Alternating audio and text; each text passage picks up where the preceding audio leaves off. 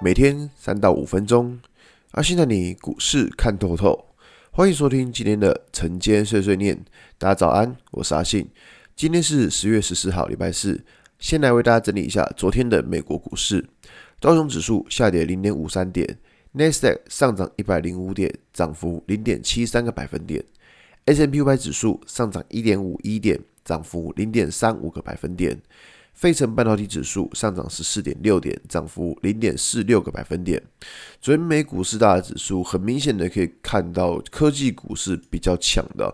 那科技股会这么强势的原因，其实在于说，就是呃，长债的殖利率是下降的。那这个东西其实你现在这样讲啊，这个东西讲了，应该很多人听不懂。总之呢，就是我们直接讲结论，就是联准会。因为最近通膨的关系，所以他们会去对于呃通通膨的飙升以及公债殖利率会做一些措施，所以这种导致了说呃债券殖利率的下跌，那就有利于科技股。因为之前债券殖利率一直涨，然后科技股大家认为说，哎呀，科技股本身没有什么殖利率，所以我要去买科技股，我倒不如去买债券就好了。那我们这样讲，就是说在呃这种情况之下，就是。通膨持续飙升的情况之下，大家第一个想法就是什么？一定会看什么资产股嘛，或者什么高配息股嘛，对不对？所以说，其实以这种状况而言的话，昨天是联准会他们说他们会采取一些措施，所以他们放了这个话出来。那可以看到，就是说昨天的像是科技股的 Nasdaq 其实涨幅就比较多。那我们回到台股来看好了，我觉得呃在这两天的台股还蛮有趣的。首先第一件事情呢，今天是台积电召开法说，那台积电的法说就是我这样讲，市场上很关心的会在于就是。它第四季的展望是如何？那再来就是说，他对于明年的情况。因为现在大家很担心，就是说哦，明年会不会就开始晶片开始趋缓之类的？所以我觉得说，现在市场上一定会问了几个，就是第四第四季的展望嘛，然后还有在产品的良率跟毛利，然后还有在明年的情况。那当然，我们我们不知道，就是说，只是台积电的法说会到底好还是不好，这个我们是没办法知道的。但只能说，就是台积电的法说会非常的重要。对，非常重要，因为你看哦，以现在电子股这么弱势的情况来说的话，台积电的法说如果讲的是好的话，那当然可以化解掉一些市场上对于电子股的疑虑。所以台积电的法说，这是第一个很重要的地方。再第二个就是说，因为啊，因为礼拜五的指数压力是比较大的，所以说如果台积电又是个全职股，我这样讲，礼拜五的大盘的压力是大的。那台积电又是个全职股，所以台积电的好坏当然就会很明显，会牵涉到大盘，就会影响到大盘。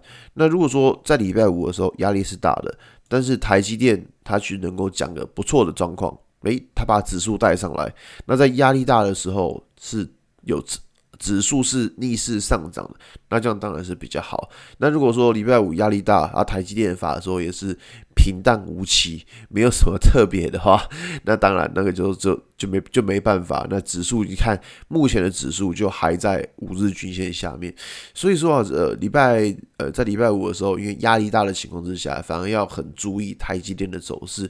那今天呢？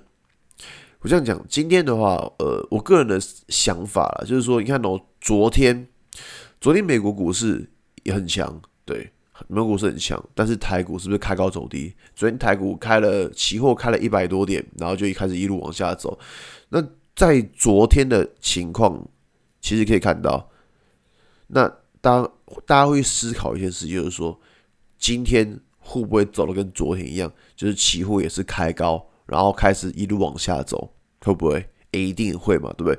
所以在这种市场的印象情况之下，我觉得今天开高走低的几率就比较不会这么高。这样了解意思吗？因为昨天大家都是开高走低嘛，所以说我觉得今天开高走低的几率就比较不会这么高。当然你说，呃。有没有可能出现开高走低之后再往上拉，也是有可能。对，因为你看到，因为昨天是开高走低，是一路往下走低，几乎收最低。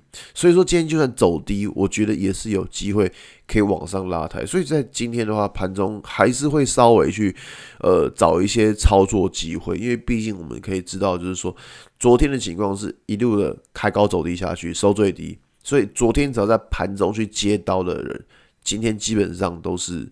呃，一定会害怕说会不会跟昨天一样，所以今天的情况就会去思考说会不会跟昨天有出现比较不一样的状况，所以这今天的操作就会比较稍微积极一点的去找一下有没有操作机会，好吧？那今天节目就到这边，如果你喜欢今天的内容，记得按下追踪关注我。如果想知道更多更详尽的分析，在我的专案。给通勤族的标股报告书里面有更多股市洞察分享给大家哦。阿信晨间碎碎念，我们明天见，拜拜。